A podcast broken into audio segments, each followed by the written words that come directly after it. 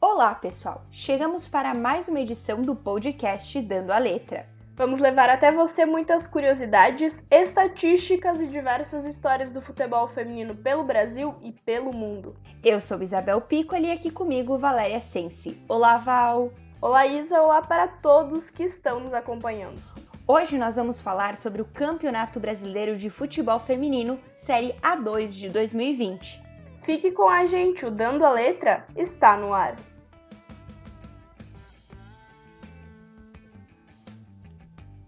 O Campeonato Brasileiro A2 tem início no próximo dia 14 de março. A edição de 2020 vai contar com 36 participantes que serão divididos em seis grupos de seis equipes cada. Isa, destas 36 equipes, 27 são os campeões estaduais, Três são os times rebaixados do campeonato A1 de 2019. Cinco dos clubes são os melhores posicionados no ranking nacional de clubes masculinos de 2020 e ainda tem o Atlético Goianiense que herdou a vaga do Vitória de Pernambuco que desistiu da competição. Isso mesmo, Val. Na fase de grupo serão cinco jogos para cada time. E os dois melhores de cada chave e os quatro melhores terceiro colocados avançam às oitavas de final. No mata-mata, jogos de ida e volta sem gol qualificado, ou seja, empate na eliminatória terá vaga decidida nos pênaltis. Os quatro semifinalistas estarão classificados à Elite Nacional de 2021. Agora, vamos aos grupos. No grupo A, nós temos o Oratório do estado do Amapá, o Ceará de Ceará, o Juventude do Maranhão, o ESMAC do estado do Pará e o Tiradentes do Piauí. Ainda temos o Santos Dumont de Sergipe. Agora no grupo B, temos o Atlético Acreano do Acre, 3B Sport que vem do Amazonas, Fortaleza do Ceará, São Francisco da Bahia, São Valério de Tocantins e o Real Desportivo de Rondônia. O grupo C é composto pelas equipes do UDA de Alagoas, o Bahia da Bahia, o Náutico de Pernambuco, Auto Esporte também de Pernambuco, o Cruzeiro do Rio Grande do Norte e o Esporte, que também representa o estado de Pernambuco.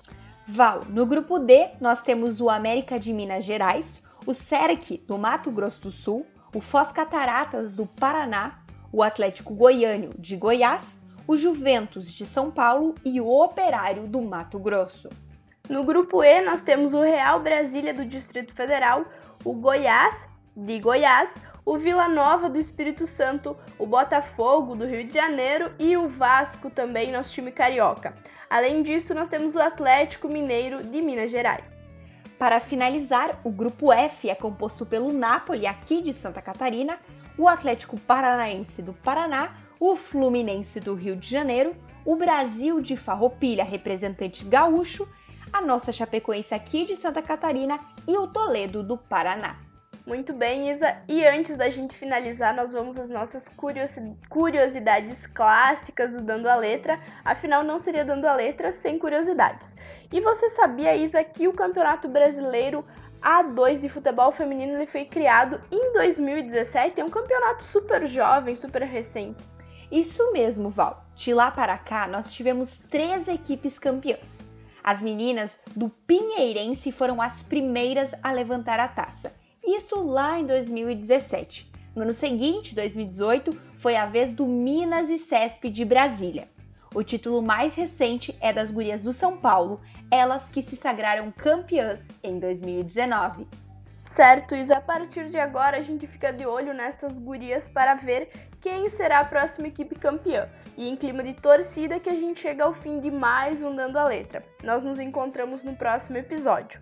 Lembrando que você pode conferir tudo sobre o futebol feminino no site jogandocomelas.com.br ou nas redes sociais do Jogando com Elas. E assim, você pode ficar de olho em todos os resultados do Brasileirão Feminino A2. Isso mesmo, Val. No site do Jogando com Elas você encontra o resultado de todos esses super confrontos. E essa foi mais uma produção do Jogando com Elas. Até a próxima! As informações utilizadas para a produção do podcast Dando a Letra pertencem ao site 90 Minutos, CBF e Portal Terra. Até mais, pessoal. Bom final de semana a todos!